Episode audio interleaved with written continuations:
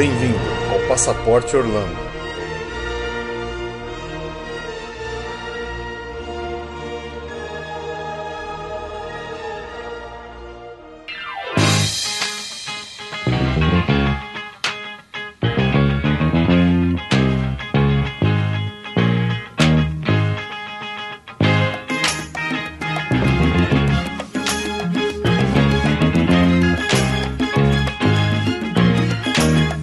Olá, amigos. Bem-vindos a mais um episódio do Passaporte Orlando. Eu sou o Felipe. E eu sou a Juliane. Estamos aqui para o nosso episódio de agosto de 2014, onde vamos falar sobre muitas notícias, também alguns rumores interessantes. Vamos dar um destaque aqui para o aniversário de 20 anos de uma das nossas atrações favoritas de Orlando. E vamos também falar bastante sobre um tema bastante recorrente em perguntas que a gente recebe, no que diz respeito a qual a melhor época do ano e qual que é o tempo ideal para se ir para lá. E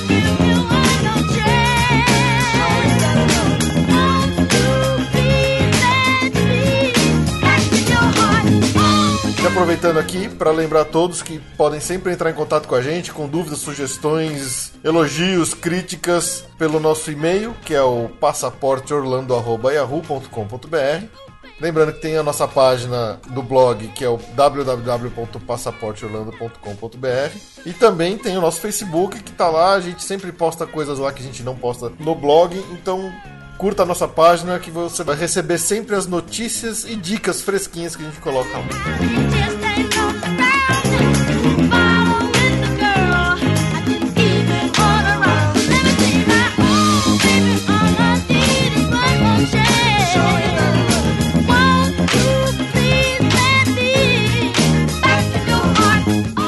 Lembrando também da nossa agência de turismo recomendada. É recomendadíssimo. Recomendadíssimo. É comigo mesmo. É, Se você quiser ir para Orlando, eu, eu te mando para Orlando com as melhores operadoras, ingresso e uma orientação. A gente faz um roteiro personalizado para os dias que você vai ficar, investiga qual dia é mais cheio, qual dia é melhor em cada parque. É uma assessoria completa. Nossa agência Via Mundo Travel manda você para qualquer lugar do mundo, mas a gente tem um xodó especial para Orlando, tá? Então, se precisar, é só mandar e-mail para viamundo arroba viamundotravel.com.br ou pelo telefone 11 2476 8064. pode entrar em contato que com certeza você vai ser muito bem atendido. É isso aí. E agora para as notícias.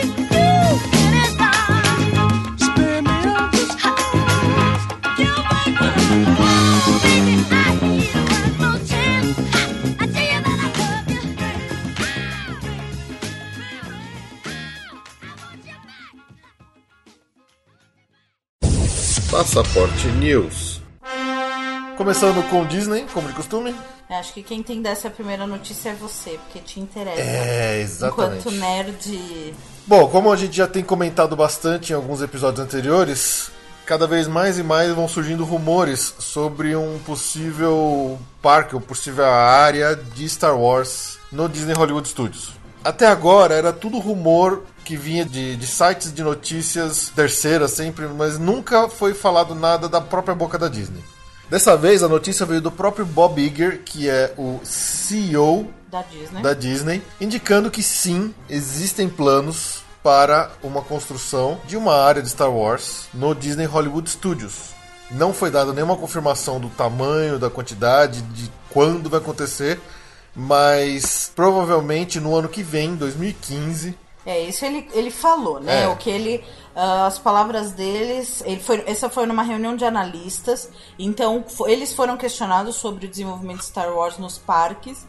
A resposta dele, a pergunta que fizeram falava se eles teriam alguma coisa parecida com o que a Universal fez com Harry Potter. E a resposta dele foi: vai ser exatamente isso. É, a ideia é seguir na linha do Harry Potter. É, e que aparentemente no ano que vem eles vão oficialmente anunciar os planos.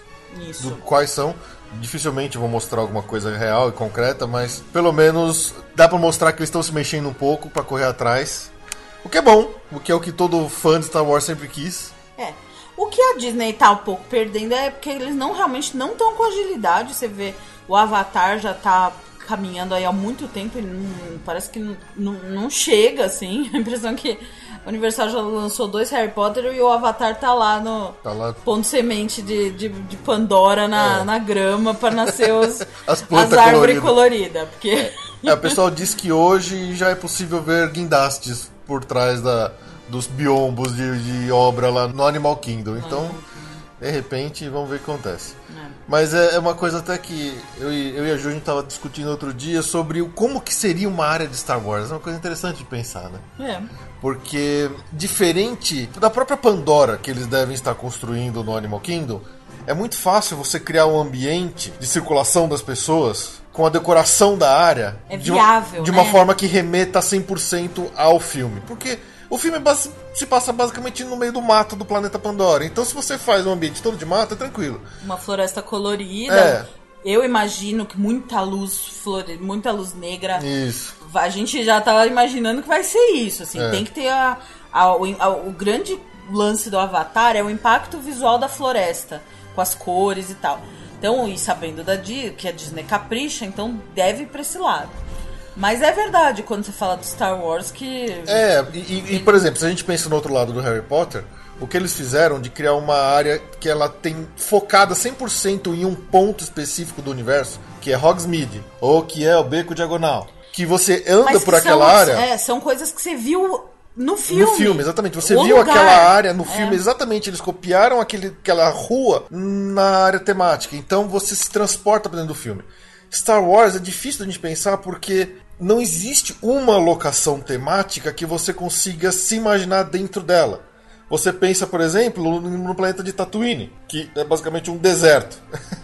Ou a gente pensa na lua de Endor, que tem as florestas, mas assim, não é um único lugar. Então eu queria realmente fico curioso para pensar como que os Imagineers da Disney vão bolar essa área para que você entre nela e você se transporte para o mundo, para o universo de Star Wars. Que eu acho que esse vai ser o maior, maior dificuldade. Esse vai ser realmente o maior problema para eles conseguirem, para eles resolverem, né, para criar essa área. É verdade. O- é fácil você pegar uma, um- as áreas do Harry Potter e pôr, porque você já conhece. Agora, realmente, as áreas. A, a coisa do Star Wars talvez esteja muito mais forte nos elementos. É. O sabre de luz, o Darth Vader. A Millennium Falcon é um elemento É. que eu acho que tem que ter Então, mas é que tá, mas- são ambientes internos de Star Wars que são reconhecíveis, mas são desconexos. Desconexos, Diferente de uma da Hogsmeade, que você sabe o que tem nas lojas na Hogsmeade, que no fundo da Hogsmeade tá o castelo de Hogwarts. É diferente do, do Beco Diagonal, que você sabe que no fundo tem o Gringotts, antes tem a loja dos irmãos Weasley e assim por diante. E pra chegar nele você tem que entrar através do, do, do caldeirão, do, do caldeirão fu- furado. Então, quer dizer, são pontos. Eles, eles foi possível na área do Harry Potter criar uma área física inteira que ela é conexa com tudo que você viu no filme e, e com as atrações que você vê lá. No Star Wars, o que, que a gente imagina que eles vão ter? Vai ter uma cantina que vai ficar tocando a musiquinha o tempo todo. Você imagina que vai ter o interior de Estrela da Morte, que vai ter uma área gelada de Hoth, você imagina que vai ter uma área de deserto de Tatooine. Ou não, ou eles vão fazer uma, uma coisa futurista nave espacial. Porque a atração do Star Wars, ela é uma. Ela é muito, ela é muito inteligente para um, um brinquedo que mescla esse, essa variedade de universos. Pra quem não conhece, o Star Tours ele faz como se fosse um aeroporto, eh, um aeroporto interplanetário. É, só que do lado de fora dele é uma, uma representação da lua de Endor. Então, quer dizer, É. o, o- a atração não tem nada a ver com o que está decorando fora. Eu- esse aí vai ser a maior dificuldade de Mas você vê, área. dentro da atração ela tem essa vibe futuro genérico. Genérico, né? Exatamente, pode ser que seja o caminho Uhum. inserindo os elementos de sabre de luz, Darth Vader, Stormtroopers e etc, né? Então É. é, pra finalizar, o que ele falou realmente é que estão fazendo e ano que vem eles anunciam. Pode ser, não podem deixar pra anunciar lá no final do ano, porque a previsão da estreia do filme é dezembro de 15. E então pode ser que seja até lá. Tem algumas ocasiões que a Disney tem eventos e tal. Ah, acho que o primeiro é em abril, tem o D- D23 que é agosto. E pode. E a estreia do Star Wars é em dezembro. Quer dizer, em qualquer um desses momentos vem alguma informação aí. É, então estamos ansiosos, vamos ver o que acontece. Percebe-se que o Fê tá ansioso, porque realmente é, né? É muita nerdice.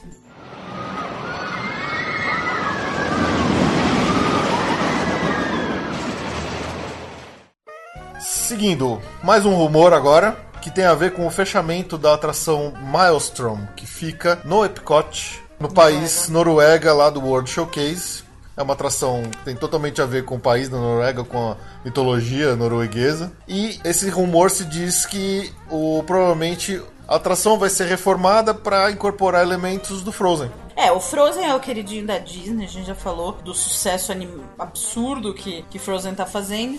E uh, já vinha se cogitando, é um rumor, não é oficial ainda que vai ser do Frozen, mas o pessoal que não perde um lance já viu que vão parar de distribuir os Fast Pass do Milestone já pro, pra setembro, né? Então todo mundo tá imaginando que vai ser a data que eles vão fechar a atração para fazer uma reforma para Frozen. É assim, é aquele negócio que não é muito legal, que a gente não gosta muito de reaproveitar, né? Porque ao invés de pensar numa atração nova, você vê a Universal tá se matando para sem espaço. Vê no Google Maps como a Universal tá exprimida.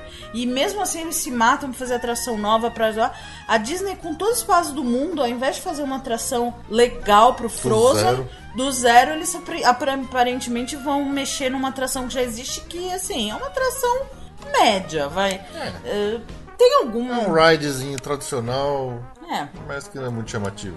É. Como é rumor, Ana, quando a gente confirmar, a gente volta a falar nisso. Isso aí.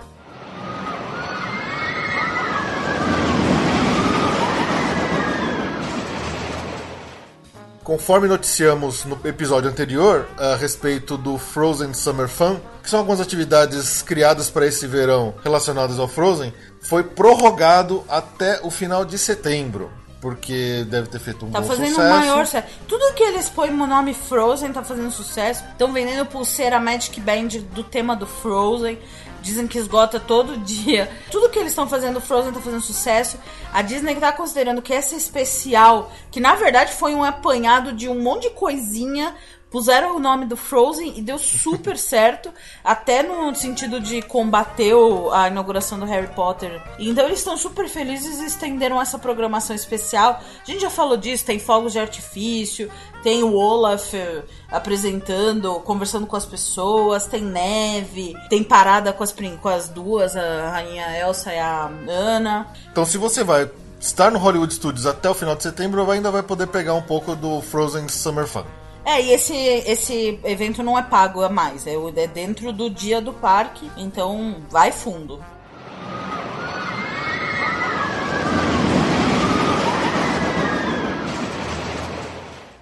No Epcot existe um evento anual chamado Epcot International Food and Wine Festival, que é um festival de vinhos e comidas de países. De países. Então são no World Showcase são criados quiosques, quiosques onde as pessoas podem adquirir ou ver ou, ou, ou comprar comidas, podem participar de eventos como uh, degustação e aulas de culinária. De países que não necessariamente estão no é. World Showcase. A gente viu esse ano.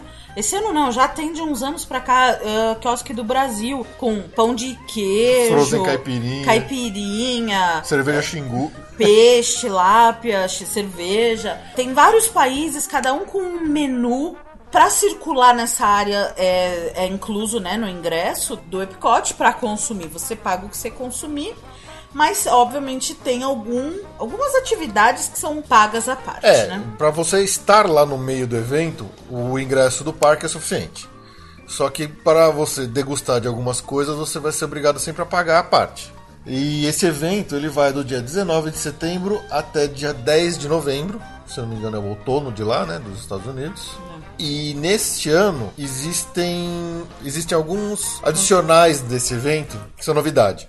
Um deles é que você pode participar de uma festa after hours, digamos assim, um late night live. É, chama Epcot Food and Wine Festival Late Night Live. É, que é o evento que começa a partir das 9h45 da noite e vai até, até uma, uma da madrugada. Da é, depois Tem já dias selecionados, não é todos os dias da semana. É, depois, já que o parque fechou, horário de operação, então uh, você não precisa obrigatoriamente comprar o ingresso do parque Epcot para participar, se você for depois você do tem horário. Que comprar o ingresso desse evento, que custa 79 dólares mais taxas.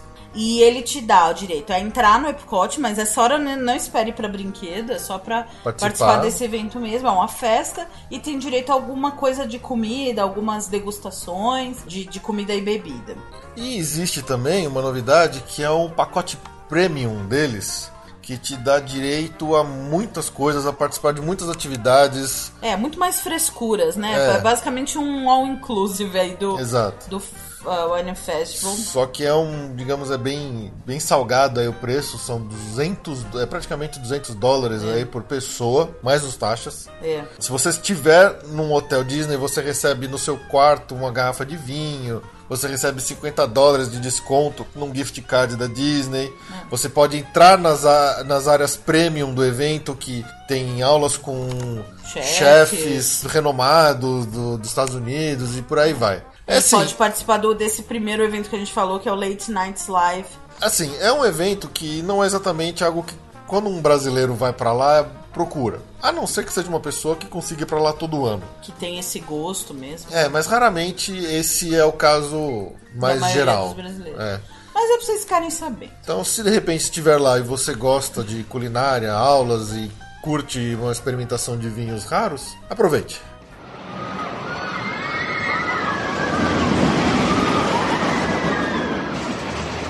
Continuando na Disney, Yes, chegamos.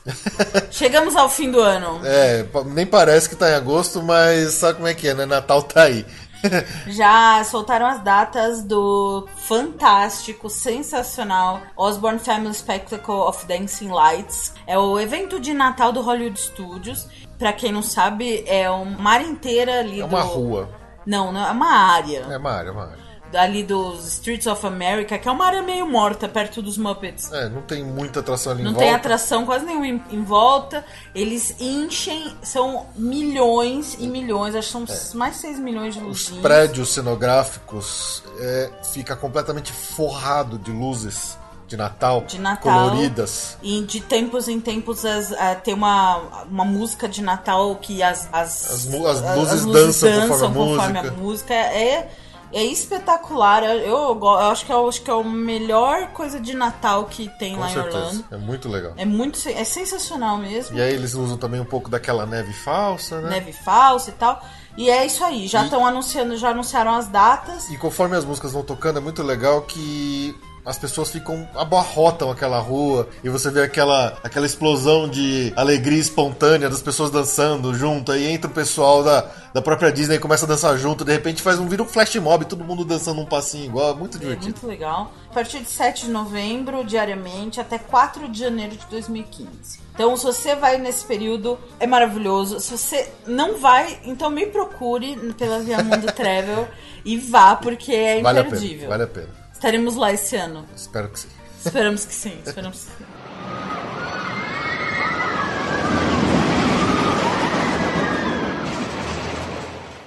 Continuando na Disney, agora trocando de parque, no Magic Kingdom, tem duas atrações que vão fechar para reforma. Não deve ser nenhuma reforma espetacular, deve ser só uma manutenção de rotina.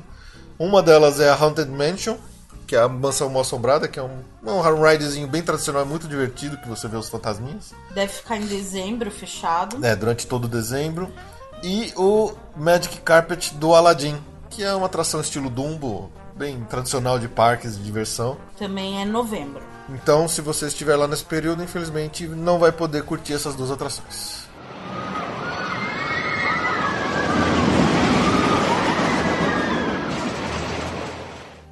Continuando no Magic Kingdom, o polêmico Be Our Guest, restaurante da Bela Fera, que aparentemente é impossível conseguir comer lá. Agora, as pessoas que vão ao parque e tentam pegar uma reserva para o horário de almoço não precisam mais, teoricamente, ficar parados numa fila. Eles estão dando um cartão. É- Aí que tá, eu não tô entendendo muito bem se é um cartão com horário para você voltar ou se é um. Aquele estilo pager que a gente tá acostumado, por exemplo, no Outback aqui no Brasil, que você recebe e ele vibra na hora que tá na hora de você ir pra, ir pra sua mesa. É, pode ser uma tentativa de conseguir. Pra contextualizar, esse restaurante, ele é o mais disputado hoje da Disney. Pra conseguir uma reserva, você só faz reserva com antecedência pro jantar. são seis meses de antecedência. No dia 180 antes da sua visita, se você não agendar pelo site da Disney, já esgotou. A gente tá passando por isso agora. Mas no almoço é funciona por hora de chegar. hora de che- ordem de chegada e pelo que a gente leu, a fila começa, deve, deve começar de manhã, o restaurante começa a servir o almoço às 10 e meia da manhã. Então a gente imagina que agora quem chegar lá e tentar conseguir esse cartão de retorno, pode ser que consiga um cartão de retorno com horário e volte lá. É uma dica. Se você tá indo pro, pro Magic Kingdom e quiser ir nesse restaurante conhecer, eu acho minha dica é vai direto lá, fica na New Fantasyland, tenta conseguir esse cartão, tenta conversar com o pessoal pra conseguir ir lá, porque não tá fácil, realmente não tá fácil. É, é, aparentemente também é possível de alguma forma usar o Fast Pass Plus pra conseguir uma entrada nesse, nesse restaurante, mas pelo que Você a tem gente que descobriu não é convidado. simples, é, você tem que receber de alguma forma ah, um, um convite, a gente não entendeu. Então, quando a gente conseguir compreender melhor essa situação, a gente passa aqui pra vocês.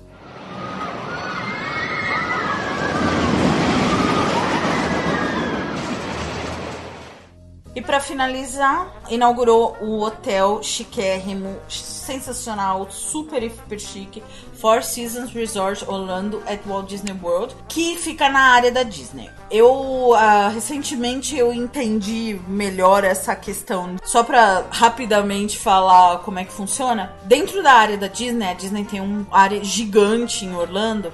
Dentro da, da área da Disney tem hotéis que são da Disney e hotéis que não são da Disney, mas estão na área.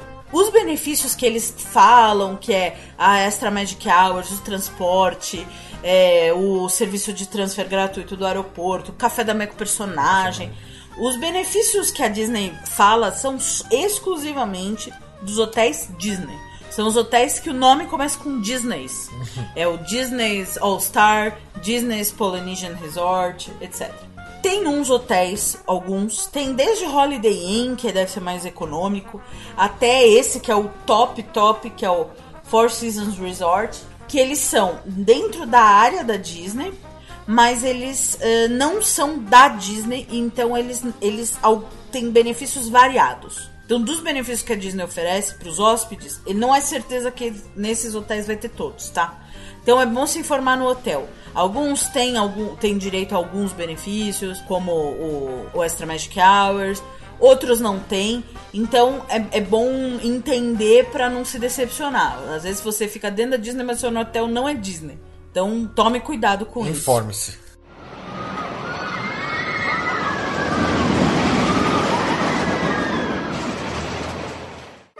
Saindo da Disney, indo rapidinho para Universal, uma notícia rápida e absurda. Já foram registrados mais de um milhão de passageiros no Hogwarts Express.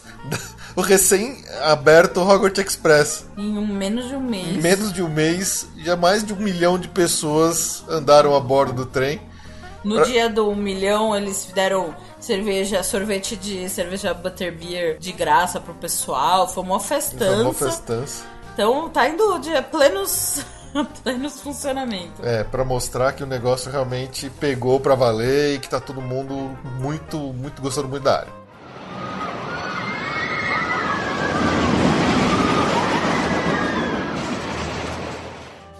No nosso episódio de junho, o episódio número 11 do Passaporte Orlando, nós falamos bastante sobre os parques aquáticos gerais de Orlando. E olha só que coisa, a gente normalmente fica aqui falando muito dos parques temáticos, mas o TripAdvisor, que é um site muito respeitado de turismo, elegeu o Discovery Cove como a parque de diversões número 1 do mundo, Pela segunda vez consecutiva. pelo segundo ano consecutivo. Olha só que coisa.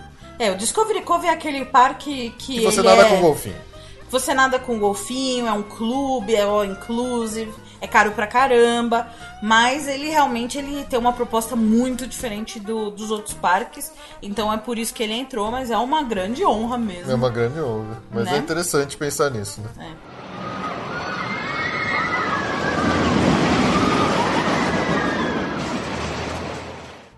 E fechando aí as notícias, de, temos a mais uma do SeaWorld, ah, um dos shows mais antigos, que acho que tem mais de 20 anos que estava correndo, que é o Clyde and Seymour Take Pirate Island, que é o show das focas e São leão focas, marinho. leões marinhos e lontras lá no SeaWorld, ele vai estar tá acabando. Vai fechar? Vai fechar. É um show, era um show mais voltado para comédia, diferente, por exemplo, do show dos golfinhos e do show das, das baleias orca, que eram, eram shows mais espetaculares de dança, de música. Esse ele era mais voltado para comédia. É, os treinadores que participavam tinha muita falação, muita gente conversando demais. Aquele inglês estridente é... no microfone, eu achava meio então, chato. Então, digamos, para ele pode até ser engraçado para criançada, mas se o pessoal não compreende muito bem inglês, pode perder metade do, do que está acontecendo. É. Mas é isso aí, infelizmente está fechando e. Tá fechando até dia 10 de agosto. Então, é... é hoje. É hoje. Tchau. Tchau. Tchau, claro, Bom, senhor. Na data Mas vai ter outro show de Fogger. e... Na data da gravação desse episódio ele fechou, Tchau. então acabou. Farewell. Mas vai ter outro show com os mesmos bichinhos, eles não descartam os bichinhos. é, Põe na rua. Põe na rua. larga, larga na International Drive Londres. Daqui a um mês vai ter um monte de foca naquelas gift shop da International Drive vendendo, né? vendendo imã de geladeira é, da, é. de Orlando. Não, não se preocupe, eles não vão mandar embora o, as, os, os, bichinhos, eles devem já estar tá fazendo outro show, com outro formato, outra história, e, e é isso. É isso.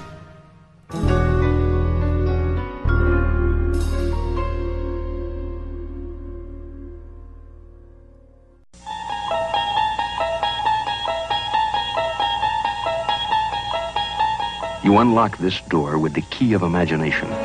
Beyond it is another dimension. A dimension of sound, a dimension of sight, a dimension of mind. You're moving into a land of both shadow and substance, of things and ideas. You've just crossed over into the Twilight Zone.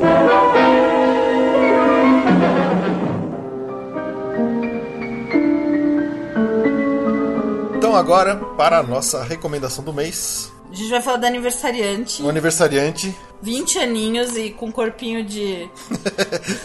de 1939. De 1939. Nada menos do que uma das nossas atrações favoritas, na verdade, a top 1 do nosso top 15 top de Orlando. 1. Ela é muito boa, é, é realmente sensacional. Que é a The Twilight Zone Tower of Terror. No Hollywood Studios. No Hollywood Studios, que é o elevador da Torre do Terror do, do Hollywood Studios. 1939. 1939. Se você ouvir nosso episódio sobre o nossos top 15 melhores atrações de Orlando, você pode ver que a gente colocou lá no primeiro. A gente falou bastante dela. É, ela é sensacional, ela é completo, tanto em termos de ambientação, do, da diversão que você tem no meio do ride. Ele é um elevador que sobe, desce, sobe, desce. Você vê tecnologias interessantíssimas com hologramas que parecem fantasmas de verdade. Então, assim, ela é, é simplesmente é estupenda. É estupenda, é uma, atração completa.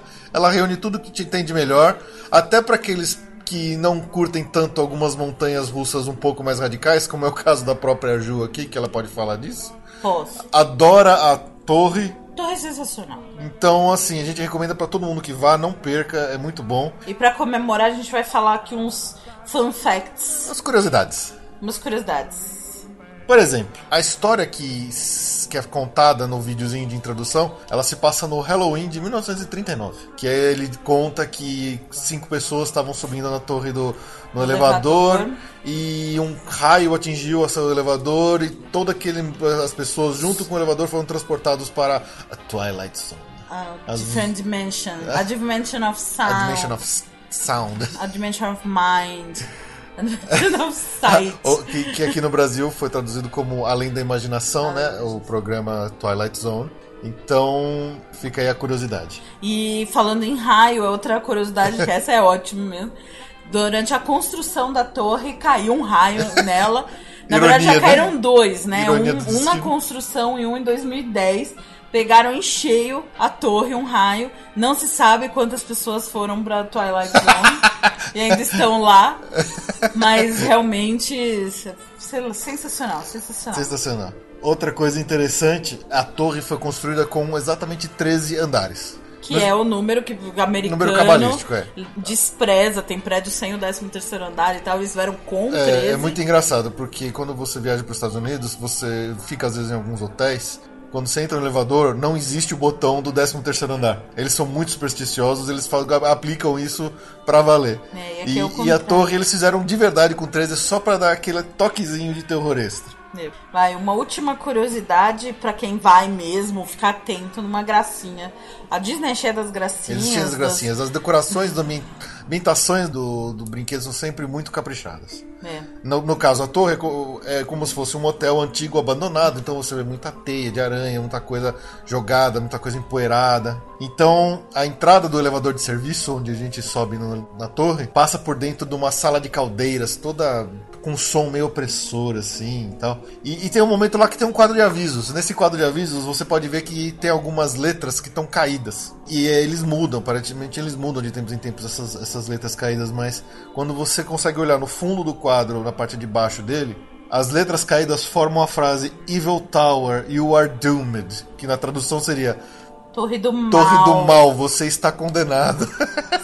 Então é sensacional. Esses são tipo de detalhes que sempre colocam a gente cada vez mais dentro do clima do brinquedo, que fazem, que fazem da Disney o que ela é até hoje, né? Então dá uma salva de palmas pro Twilight Zone Tower of Terror pelos seus 20 anos.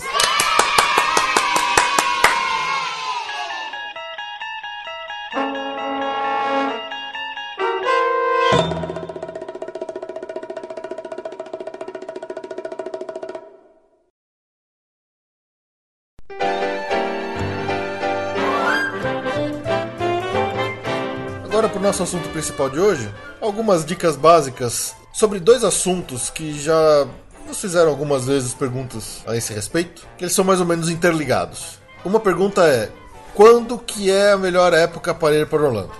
E a segunda pergunta é: qual que é o ideal de dias para ficar em Orlando? As duas perguntas elas podem ter uma resposta bem idiota que é depende.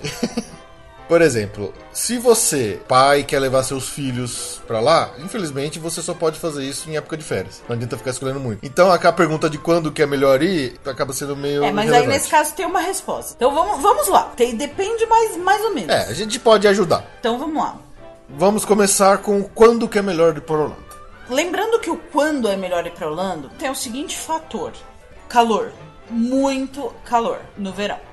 Então você também tem que levar isso em consideração. Porque tem gente que gosta. Se bem que muito calor, difícil alguém amar. É, é difícil você ficar andando com 40 graus de sol na cabeça. Você né? tem que lembrar. Então, eu acho que tem a questão climática e a questão de ah, Lotação. lotação nos parques. A experiência de ir num parque vazio vai fazer com que a coisa seja muito, mas muito mais legal, a experiência toda, do que você pegar um dia de parque cheio. São esses dois fatores que você tem que fazer uma média para tentar pegar um clima ameno que não, ninguém vai sofrer tanto e vai pegar os parques não lotados. Porque realmente, pegar os parques lotados, eu, a gente que ama a Disney, infelizmente, a gente nunca pegou.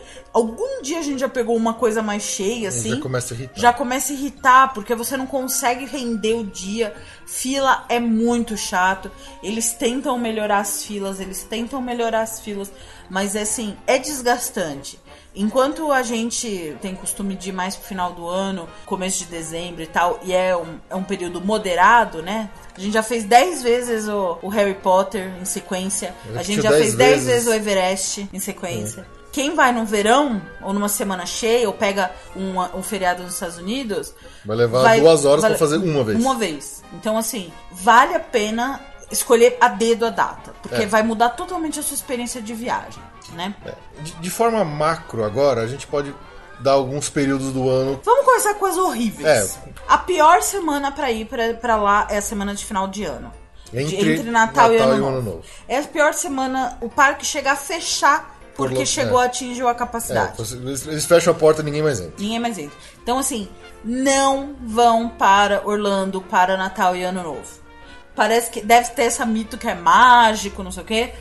Esqueça. Não vá. É um inferno na Terra, É, tá? Quando eu fui em 95 com os meus pais, a gente passou a virada de ano novo no Epcot. E o parque você não consegue andar nele. Você não consegue andar de tanta gente abarrotada. O outro período que eu recomendo evitar mesmo é o verão americano.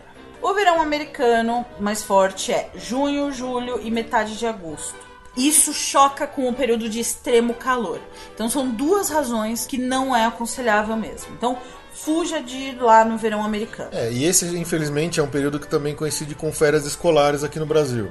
Vai para outro lugar. Faz É. um cruzeiro da Disney. Fala com a Viamundo Trevor e faz um cruzeiro da Disney, mas tente evitar. Férias escolares para brasileiro, a melhor recomendação que eu posso dar. Bom, a gente já chega lá, mas seria a segunda quinzena de janeiro, tá? Mas a gente já chega lá.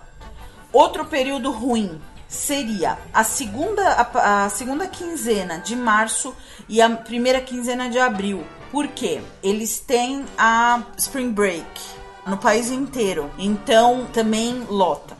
Outra semana que é muito ruim é a semana do Thanksgiving, que é em novembro. A é, ou é a última ou é a penúltima semana de novembro. Lembrando É. que o Thanksgiving varia.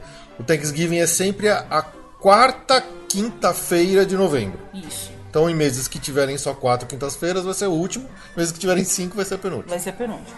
Essa semana também costuma ser bastante cheia. E temos aí alguns É, feriados. os feriados, dia de feriado, sempre é bom evitar.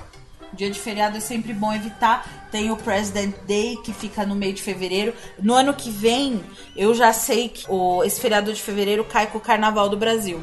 Infelizmente, não acaba não sendo uma boa data. E tem outro feriado que é o Martin Luther King Day, que é no meio de janeiro. E tem alguns feriados espalhados aí pelo ano que sempre que você dá o pega um feriado nos Estados Unidos, o parque enche. Exatamente. Bom, essas são as datas a evitar. Agora, quais seriam as datas ideais para a gente considerar para um brasileiro ir para lá? como eu falei, de férias, quando você envolve crianças em escola, a melhor pedida é a segunda quinzena de janeiro. A partir do dia 10 de janeiro é a melhor época que eu poderia recomendar para os pais que têm. Querem levar os filhos ainda em época escolar sem perder a aula. É o ideal, é o ideal mesmo. E agora, se você não tem filhos e pode tirar férias do trabalho em qualquer época do ano, existem algumas datas muito boas que podem ser escolhidas para fazer isso. O melhor mês em termos de lotação de parques é setembro. É, setembro, é espetacular. inteiro é espetacular em termos de lotação. Ainda é um mês muito quente. Não é tão quente quanto julho, mas é um mês quente ainda. É. E é o final da temporada de terremoto. Temporada de furacão. Então, Orlando não costuma ter problema. e pelo fato de não ter muitas filas, teoricamente você não vai ficar parado numa fila no sol. Mas é um mês, assim, em termos de lotação, é o melhor mês que tem. É a lotação mais baixa registrada sempre, todo ano. E em termos de eventos, é o mês que os parques já estão com o Halloween montado, tem festas de Halloween. Então é um mês, é um mês bem interessante pra ir, sim. É uma, talvez o É mais sempre o mais indicado, recomendado. é sempre mais indicado. Setembro inteiro é, é muito bom. Outubro e novembro, até essa semana que a gente falou Thanksgiving, também é, é muito bom. Começa a encher um pouco mais. Outubro tem alguns feriados, né? Precisa ver, cada mês varia. Começo de novembro também tem um feriado americano, né? Só que já sobe um pouquinho, mas ainda é muito bom. Então, na verdade, setembro é perfeito de lotação. Outubro, novembro é muito bom também, até essa semana do Thanksgiving. Passou a semana do Thanksgiving, essa primeira quinzena de dezembro também é boa. É, razoável. É razoável e começa a ter a parte de festa, de festa já estão as decorações e os eventos de Natal, De Natal. que são espetaculares São muito realmente. legais, exatamente. O clima de Natal que fica nos parques de Orlando é muito agradável. É muito bom. Se você quiser ler essa tabela com datas, tem uma postagem no nosso blog, a gente vai colocar o link aqui na postagem desse podcast. Pode ficar um pouco mais fácil, mas é aí, essas aí são as dicas. É óbvio, se você infelizmente não pode escolher uma data, mas você quer muito ir e você só tem uma data pra ir, vá. É, Olha, em Natal e Ano Novo eu não sei é, não. esse é, um, é realmente é um, é um período que deve ser evitado de qualquer jeito, porque ele é muito desagradável.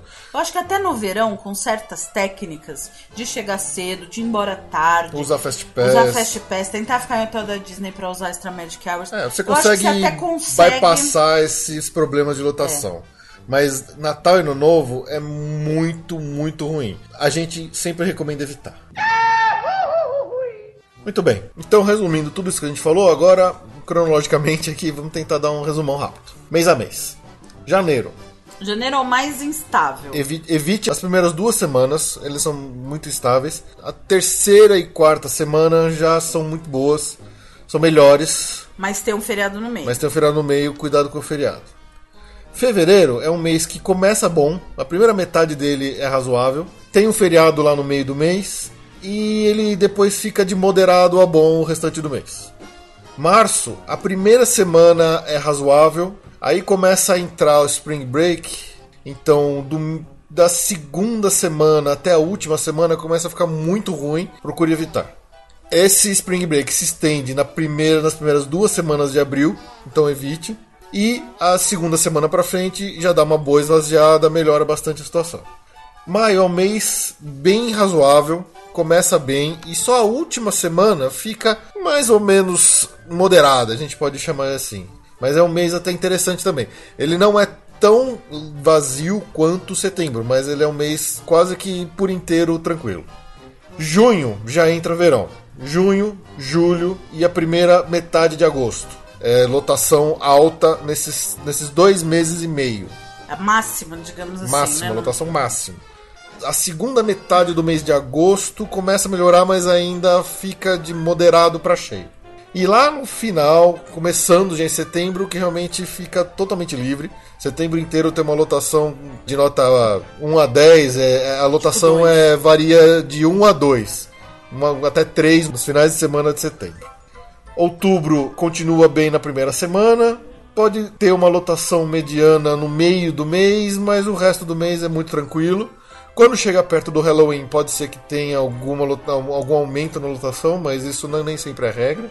No início de novembro, a gente tem na primeira semana uma lotação mediana e uma lotação suave durante o restante do mês, até chegar na última semana ou na penúltima semana, quando se trata do Thanksgiving, que aí a lotação fica bem alta e fica bem complicada, até por causa do próprio feriado.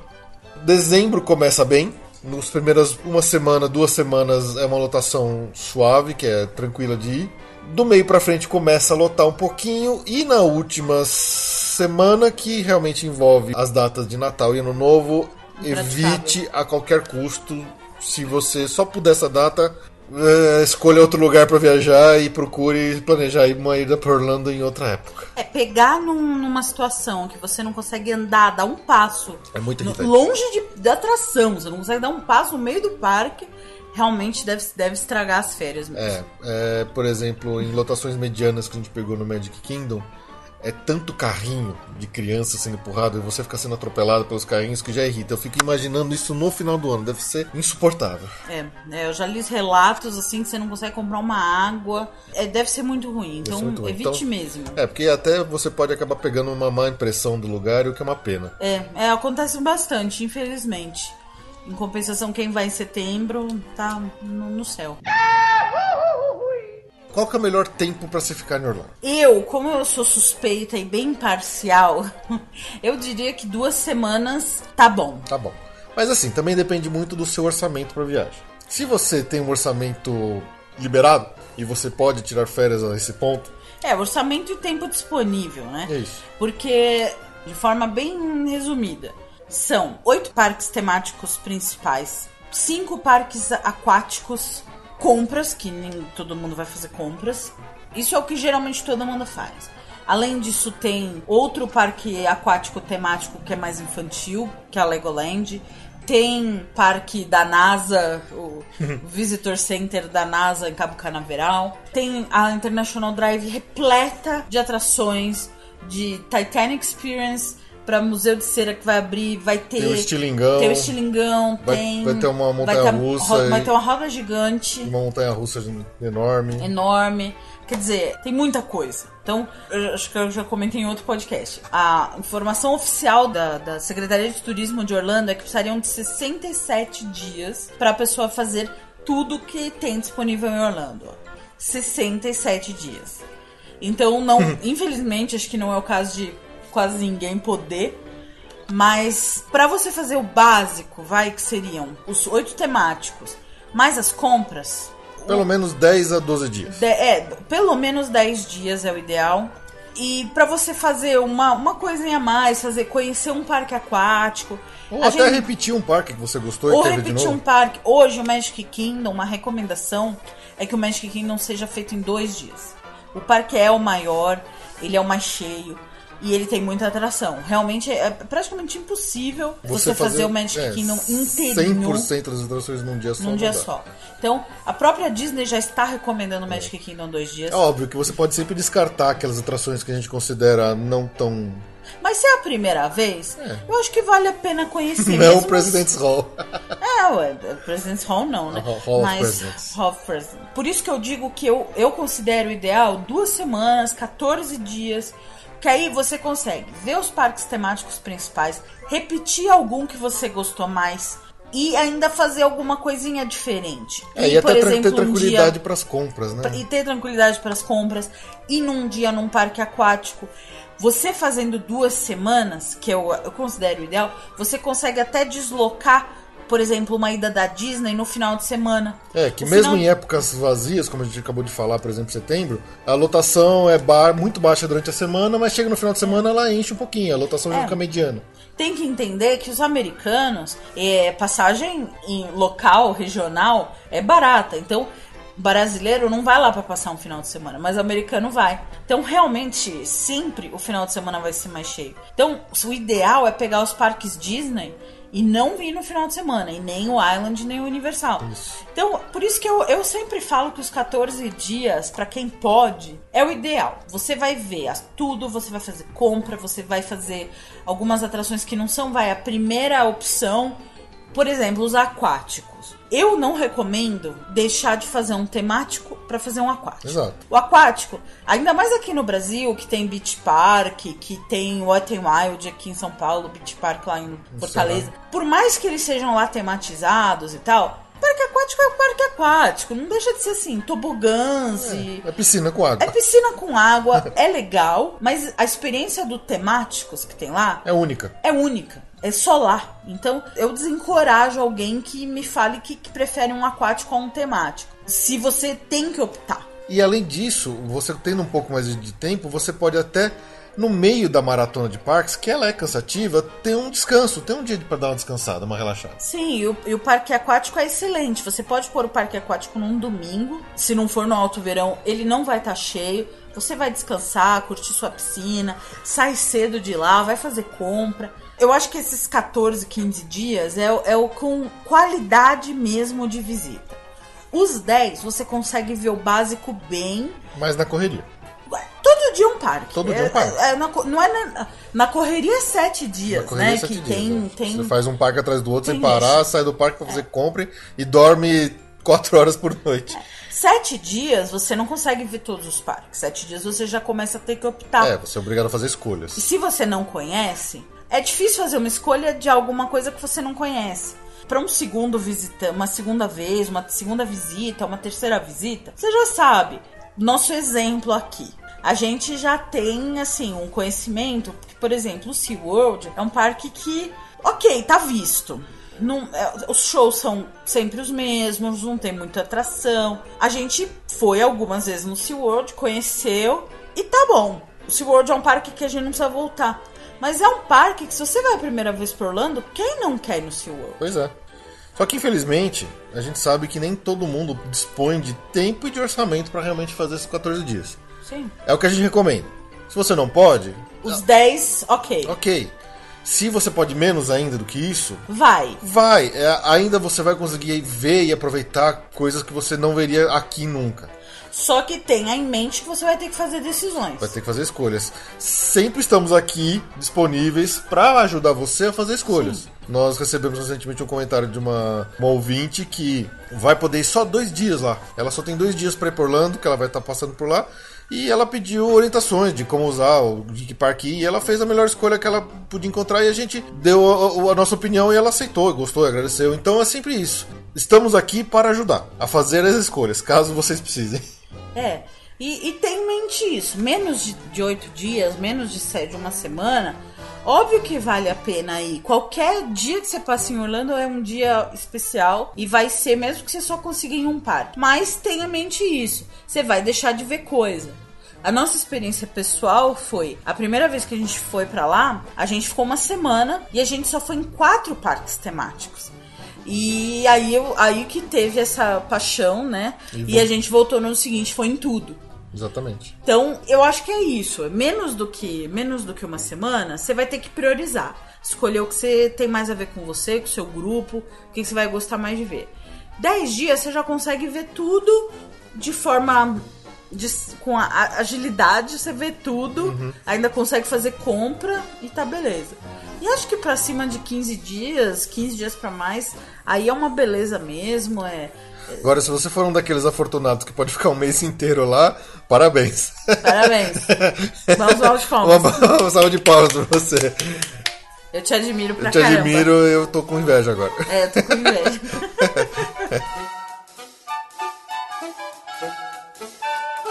Bom, é isso aí. Espero que tenham gostado das dicas, que tenham sido úteis, que possa ajudar vocês a tomarem decisões. Caso precise, estamos aqui sempre disponíveis, como falamos. Pode entrar em contato. Se você deixar comentário no site, deixe seu e-mail também, por favor. É, às vezes a gente responde um comentário lá, mas a gente não sabe se a pessoa Leu. leu como é a resposta. Então é isso aí. Até o mês que vem. Tchau! Tchau!